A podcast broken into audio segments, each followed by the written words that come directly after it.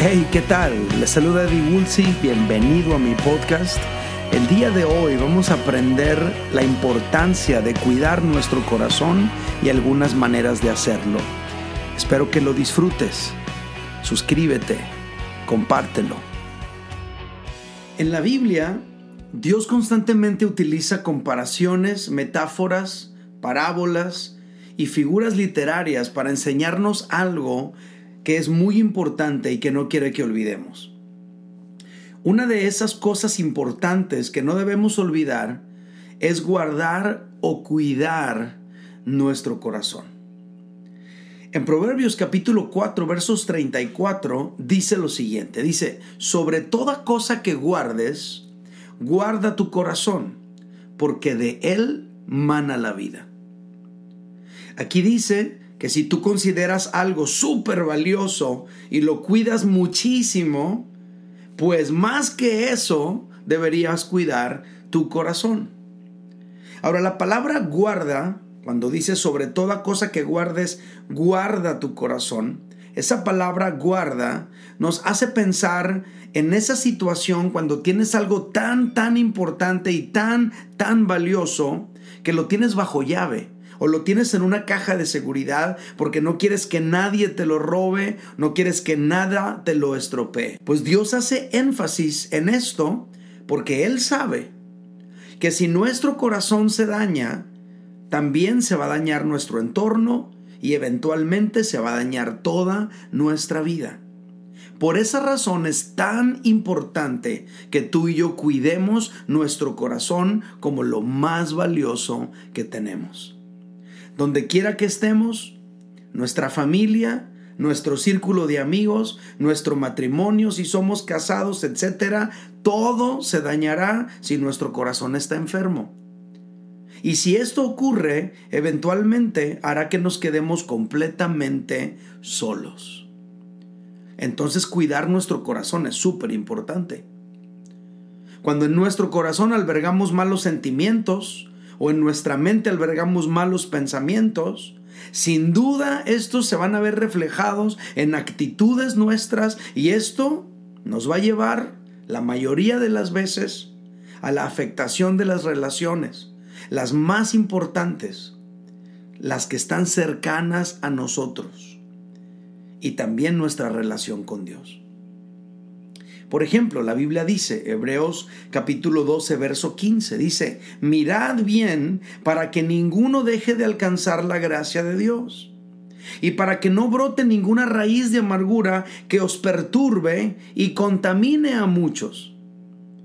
La palabra perturbe también podría traducirse como causar dificultades.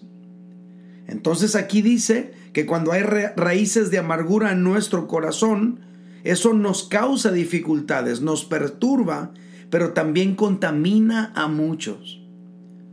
Entonces, del corazón no solo mana la vida, como leímos en el proverbio del inicio de la charla, del corazón también mana la amargura, el enojo, las malas intenciones, la muerte.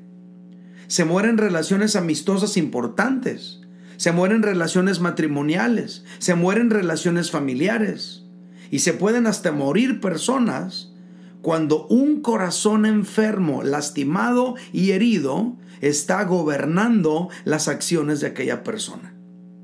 Por eso es tan importante cuidar nuestro corazón. Ahora, es interesante que hay jóvenes, por ejemplo, y señoritas que aún no tienen 20 años y ya tienen un corazón roto ya tienen un corazón enfermo, ya tienen un corazón lleno de coraje, de rencor o de cicatrices, por la experiencia que han vivido, ya sea en casa de sus padres o en algunos círculos de sus amigos. En otras palabras, para tener un corazón dañado no tienes que haber vivido medio siglo.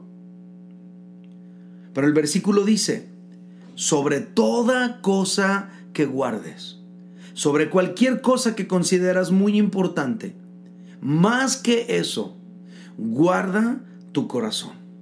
¿Por qué debemos tomar responsabilidad personal de nuestro corazón? Pues porque nadie va a cuidar de nuestro corazón más que nosotros. Nadie va a cuidar tu corazón por ti. Tu corazón lo debes cuidar tú. Por eso dice, sobre toda cosa que guardes, guarda tu corazón. Nadie lo guardará por ti. ¿Quién cuidará tu corazón? Solo tú mismo. Es importante considerar esto y no olvidarlo. Y ahora quiero establecer una verdad que va a guiarnos en el resto de la charla. Para cuidar tu corazón debes identificar las cosas que lo dañan. ¿Qué podría dañar nuestro corazón? Voy a contestar a esta pregunta. Número uno, lo dañan las palabras y conversaciones. Las palabras tienen un poder impresionante, sobre todo cuando les damos ese poder sobre nosotros. Mire lo que dice Jesús. Mateo capítulo 15, versículos 19 al 20 dice, pero lo que sale de la boca, del corazón sale. Y esto contamina al hombre. Date cuenta cómo Jesús dice que lo que sale del corazón a través de la boca, es decir, las palabras, contaminan a las personas. Versículo 19 dice, porque del corazón salen los malos pensamientos, los homicidios, los adulterios, las fornicaciones, los hurtos, los falsos testimonios, las blasfemias. Estas son las cosas que contaminan al hombre. Cuando una persona constantemente está evocando todo eso que hay en su corazón y lo que hay en el corazón es todo esto que acabamos de mencionar aquí. Malos pensamientos, homicidios, adulterios, fornicaciones, robos, falsos testimonios, blasfemias. Cuando un corazón está lleno de todas estas cosas, estas cosas salen a través de las palabras y estas cosas salen a través de las conversaciones. Tú y yo tenemos que ser sabios para saber en qué conversaciones participar, qué palabras recibir, en qué en qué conversaciones envolvernos porque tenemos que tomar responsabilidad de la salud de nuestro corazón. Tenemos que aprender a evitar escuchar lo que nos daña el corazón. Cuando somos niños, por ejemplo, a veces escuchamos que nuestros padres están quejándose con nosotros el uno del otro. Y eso lo que, lo que hace es que provoca que ese niño, esa niña, alberguen en su corazón enojo contra su papá o contra su mamá, porque no tuvieron cuidado sus padres de cuidar el corazón de su hijo o de su hija. Bueno, cuando eres pequeño no tienes control de esas cosas, deberían ser los adultos quienes tomen esa responsabilidad, pero ahora que tú y yo somos adultos, que tenemos la responsabilidad del corazón que Dios nos dio, Tú y yo, cuando prestamos oído a escuchar quejas de alguien cercano a nosotros, eso podría dañar nuestro corazón en relación a ese alguien. Entonces, tenemos que tomar responsabilidad de a qué le prestamos oído, qué decidimos escuchar, en qué conversaciones nos decidimos participar, porque eso va a afectar nuestro corazón. También tenemos que aprender a no permitir que las palabras de menosprecio nos dañen. Ya sea que lo digan literal para ofendernos o ya sea que nos lo digan jugando o de broma, tú y yo no podemos permitir que las palabras de menosprecio que hablan sobre nosotros nos dañen. Cuando te digan, ah, tú qué sabes, tú no sirves para nada. Y te lo pueden decir jugando, pero hay personas que se lo toman muy en serio. Eso daña tu corazón. Entonces no podemos permitir que esas palabras nos dañen. No deberíamos darles demasiada importancia, no deberíamos de darles demasiada autoridad sobre nosotros, porque nos pueden dañar nuestro corazón. Tenemos que aprender a filtrar las palabras que recibimos. Tenemos que aprender a filtrar las conversaciones en las que nos envolvemos y tomar la decisión a lo mejor de apartarnos, de no ser parte de cierta conversación que pudiera estarnos contaminando interiormente. Por otro lado, también tenemos que aprender a aceptar con agrado las palabras de afirmación, porque afirmarnos nos, nos permite crecer. Afirmarnos nos hace florecer. Cuando alguien nos afirma, eso produce en nosotros un desarrollo de nuestro potencial. Entonces cuando alguien te afirme y te diga, oye, qué bien haces esto, cómo Dios te usa, mira qué bien te sale esto, qué bien te sale lo otro, pues di gracias, pero acepta la afirmación en vez de decir, no, no, no, yo no. Acepta mejor la afirmación. Todo eso es parte de mantener nuestro corazón sano. También debemos aprender a no tomar tan personal ni a darle un, valor tan excesivo a las palabras negativas que nos dicen las personas, porque eso podría contaminar nuestro corazón. De repente empiezan a hablarnos negativamente, empiezan a, a, echarnos basura, empiezan a decir de nosotros cosas que no que no nos, no nos aportan, no nos añaden valor. Tú y yo tenemos que tomar la decisión y tenemos que aprender a no darle tanto valor a esas palabras. No creerte todo lo que te dicen.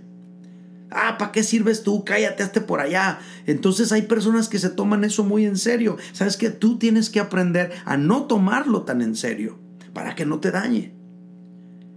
Además, tenemos que aprender a alimentar nuestro corazón de la palabra de Dios porque en la medida que tú y yo llenamos nuestro corazón de la palabra de Dios, en esa misma manera, en esa misma medida, nuestro corazón se va a mantener saludable.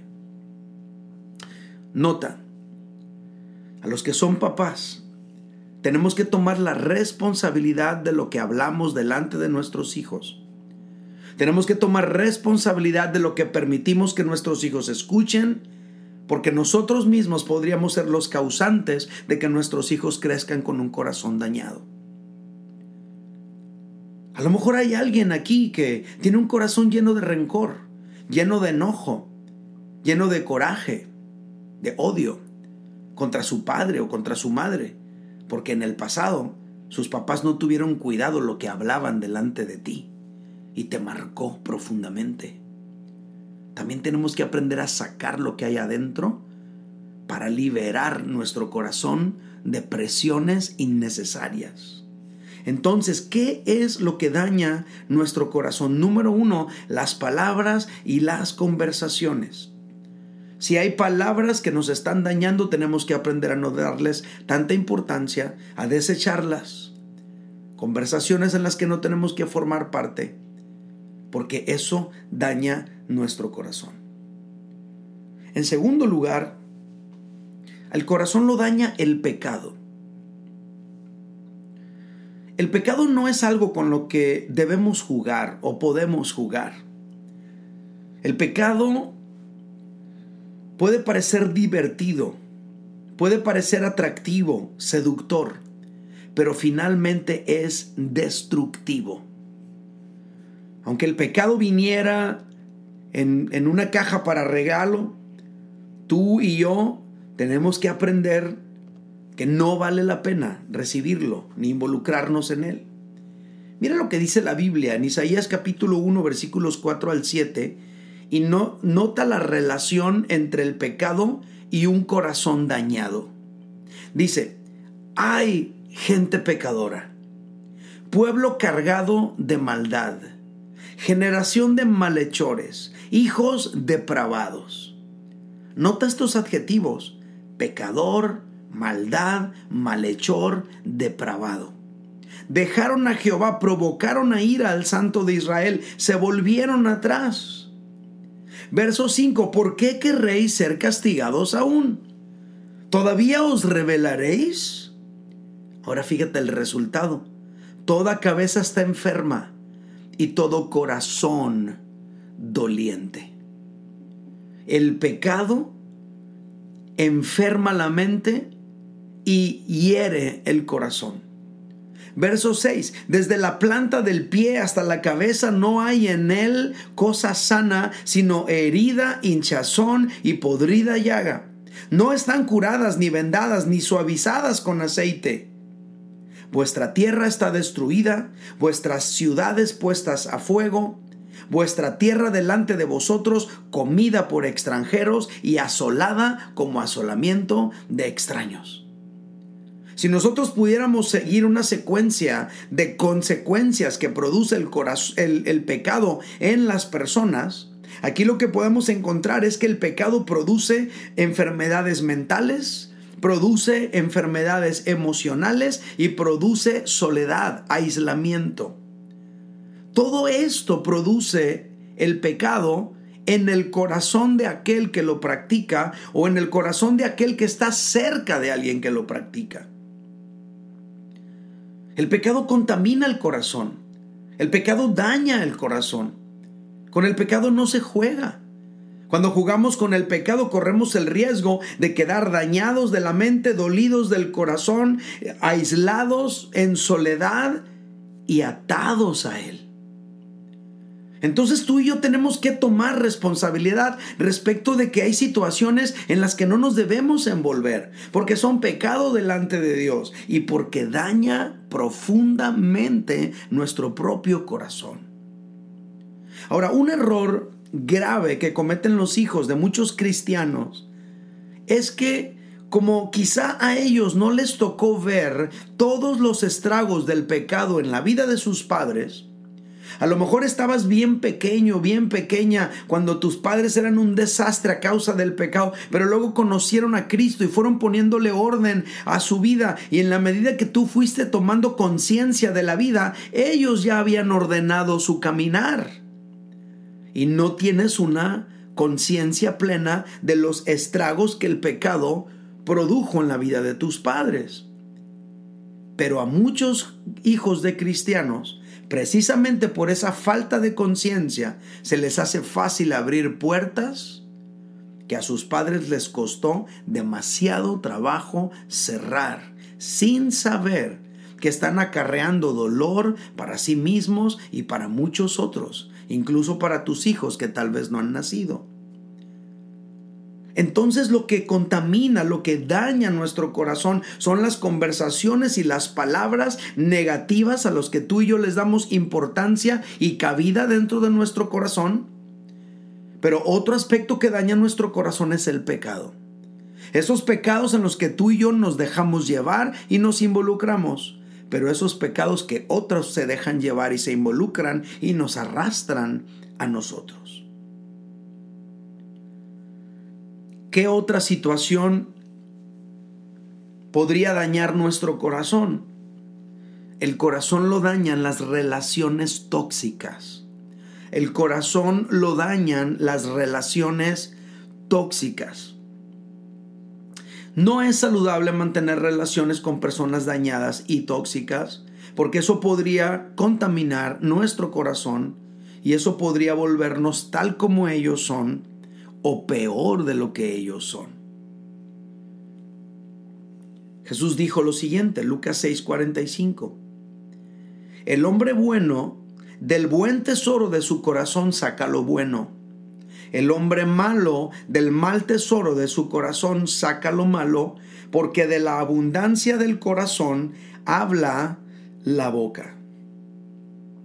Entonces, cuando tú y yo pasamos tiempo demasiado tiempo o sostenemos una relación con personas tóxicas, dañados de su corazón, o que tienen un corazón malvado, esa toxicidad que hay dentro de ellos podría contaminar nuestro propio corazón.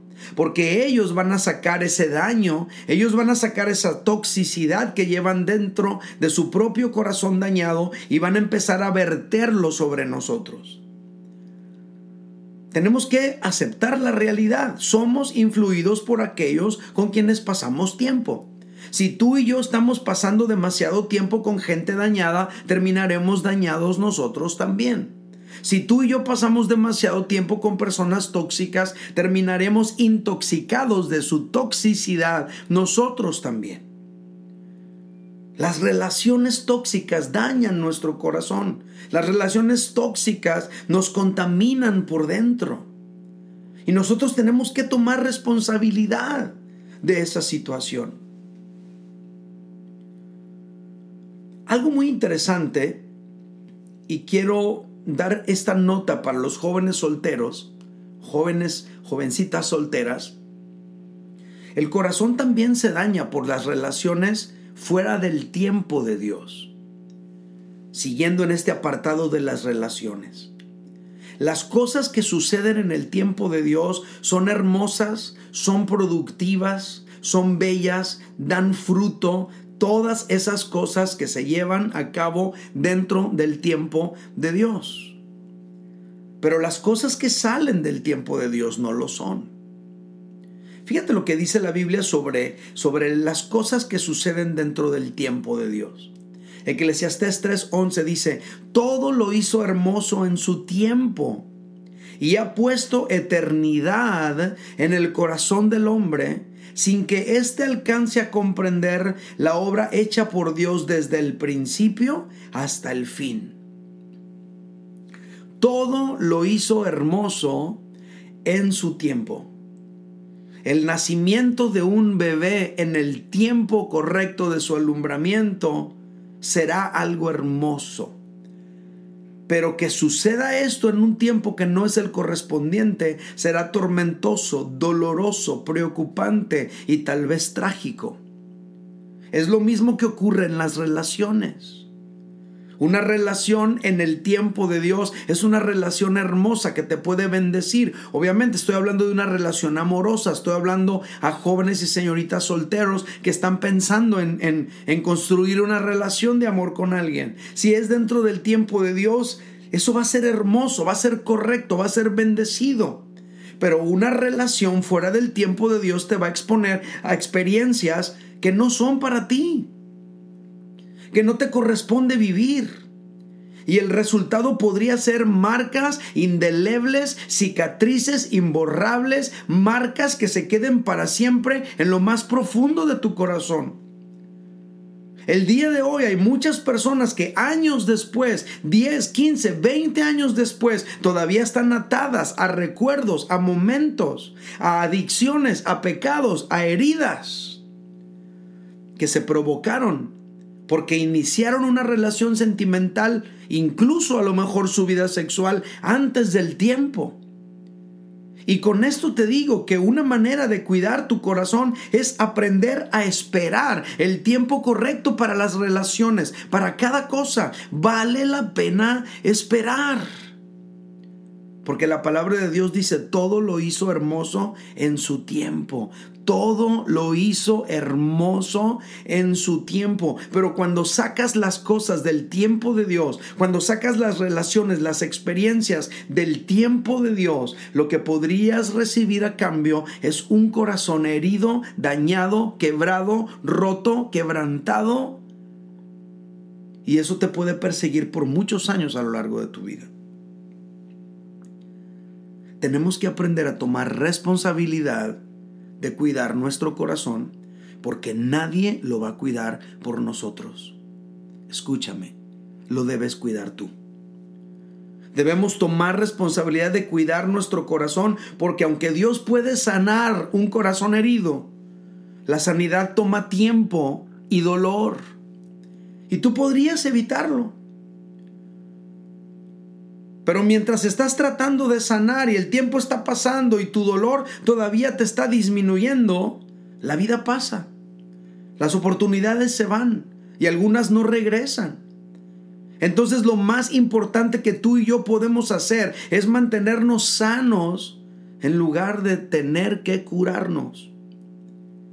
Por esa razón la importancia de esta palabra sobre toda cosa que guardes, guarda tu corazón, porque de él mana la vida. Debemos tomar responsabilidad de cuidar nuestro corazón, porque hay cosas, hay situaciones, hay dones, hay regalos, que cuando los pierdes, no los recuperas nunca más. Un corazón puro, una mente limpia, la inocencia, la capacidad de creer, la capacidad de confiar, se tienen o no se tienen. Y si los pierdes precisamente por una relación fuera del tiempo de Dios, o por involucrarte en un pecado que te dejó dolido y marcado, o por prestar demasiada atención a palabras y conversaciones que te dañan, todo eso podría hacerte perder tu pureza, tu inocencia, tu capacidad de confiar y de creer. Y a lo mejor te va a tomar demasiado tiempo poderlo recuperar otra vez. Un corazón contaminado produce amargura, experimenta dificultades y contamina a los demás. Por esa razón, tú y yo tenemos que tomar responsabilidad de cuidar nuestro corazón.